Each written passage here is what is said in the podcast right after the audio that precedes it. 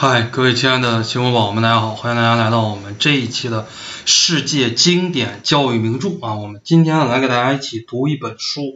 叫做《失去灵魂的卓越：哈佛是如何放弃教育宗旨的》。我们在这一个系列读书节目啊，就是我们二零二一学年到二零二二学年这一个系列节目里边呢，我们来给大家精选了两本。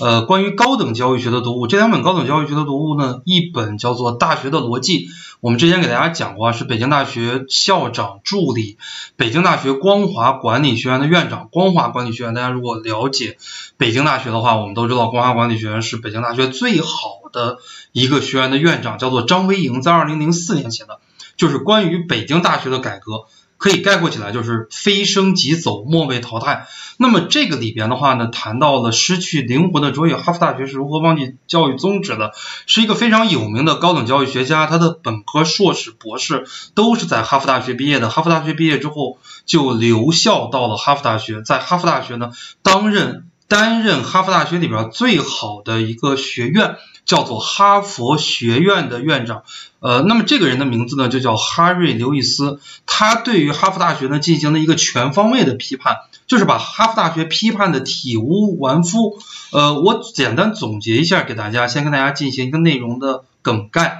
他主要是批判了哈佛大学以下几个方面，首先一个方面呢就是通识教育，因为哈佛大学的通识教育呢仍然搞得不是很好。啊，哈佛大学我们都知道是世界上通识教育搞得最好的，它的本科生是绝对不分专业的，就是你来哈佛大学读本科，它不分任何的专业，你必须得有研究生、博士之后，它才会分专业。那即使在这种情况下呢，他也批判了我们的通识教育搞的只是溜于形式。还有一个方面呢，就谈到了哈佛大学，它主要是进行精英化的这种教育培养，它并没有实现一些跟平民化相关的东西，这是第二点。第三点的话呢，他谈到了哈佛大学的这个金钱观啊，你比方说我们国家北大、清华毕业的，那他肯定是绝对的社会精英啊，他只关注这个自己的财富，他只关注自己的金钱。就像二零零几年的时候，武汉大学来进行了一场高等教育的这个讨论会、研讨会。那请来了北京大学的呃一个教授，叫做钱理群。钱理群提出来一个精致的利己主义者。他说：“哎，我们今天中国的大学，尤其是北大清华，培养的都是一些精致的利己主义者。这些人一旦掌权啊，他们一旦获得成功之后，比那些没有才华的人带给社会的危害会更大。哎，那么这个刘易斯呢，也就是谈到了哈佛大学的这个方面，呃，培养学生没有一个正确的金财金钱观。”哎，还比方说谈到了第四点，第四点谈到了评价手段。他在这个评价手段里边呢，他也谈到了，哎，哈佛大学在面对一些学生，呃，老师啊，在给学生考试判卷打分过低的情况下，当学生跟老师说，哎，能不能提高一些分数的时候，这个时候呢，可能老师会做一些这种妥协。关于我们的考试分数制度的话，也有很多的不完善的地方，这是。呃，刘易斯对于哈佛大学的第四个批判，第五个批判呢，关于性侵有一个数据啊，这个是比较。隐秘的一组数据的调查，在美国百分之十六的大学女生都受到过性侵，百分之十六就相当于一百个女生里边有十六个，相当于五个女生里边就有一个受到在大学里边呀。我们一般讲大学还是一片净土啊，就受到了性侵。就讲到了哈佛大学在面对性侵的这种态度的时候，他不是说把这个学生完全给开除了怎么样，他必须得媒体闹得特别大的时候，哎，才选择会把学生开除。而哈佛大学的。他是劝啊，这个女生你不要把这个事情弄大，对吧？哎，你看这个男生他能上得了哈佛大学，他们家应该是很有人脉关系的。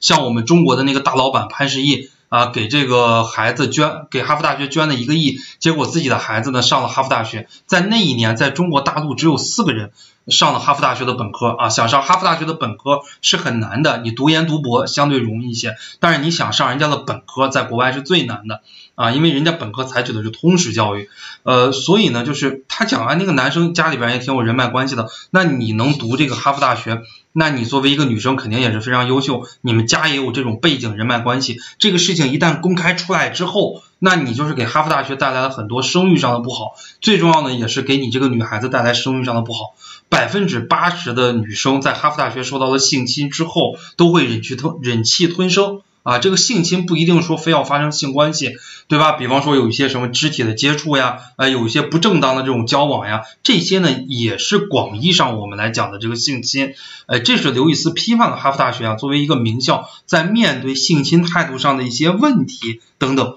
啊。然后哈佛大这个刘易斯呢，作为哈佛学院的一个院长，他并不是校长，他还批判了当时哈佛大学校长。当时哈佛大学的校长也是著名的经济学家、著名的教育家，这个人呢叫做萨默斯啊，萨是这个拉萨的萨，默是这个。呃，默啊，沉默的默啊，斯是逝者如斯夫，不舍昼夜的这个斯，他还批评了这个萨姆斯，说萨姆斯你就作为一个经济学家，然后后来的话，一开始在哈佛大学当校长，后来的话，呃，克林顿当了美国的总统之后，他让这个萨姆斯当财政部部长，说你这个萨姆斯什么玩意儿呀？你只会搞钱，对吧？你是。呃，在国际上招了这么多的留学生，你只是为了一味的收钱，你把哈佛大学搞得一团糟啊！这个叫失去灵魂的卓越啊！这个这本书的话呢，其中包含了这么几个方面，对吧？第一个呢是失去了灵魂，我刚才讲的这几个方面，呃，我们从这个角度啊，乍一看，哈佛大学那就完全失去了灵魂了。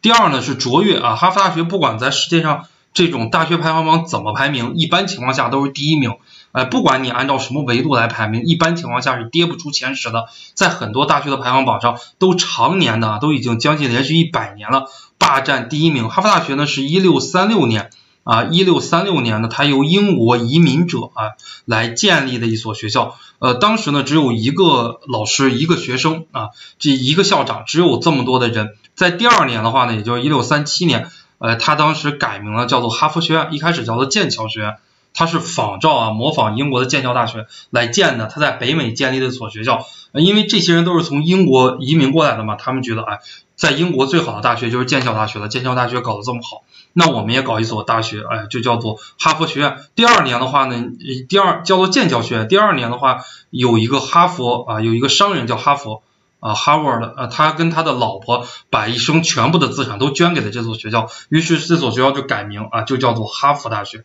哈佛学院。那后来的话呢，一步一步发展壮大，就改成了哈佛大学，对吧？哎，这个里边的一个关键词，第一是失去灵魂，第二呢是卓越。那哈佛大学呢，将近历经了将近四百年的历史，三百多年，那就慢慢慢慢的就走向了没落了啊，在这个哈佛大学啊。因为这本书是写于二零零六年，二零零六年的，也就是说哈佛大学建校三百七十年，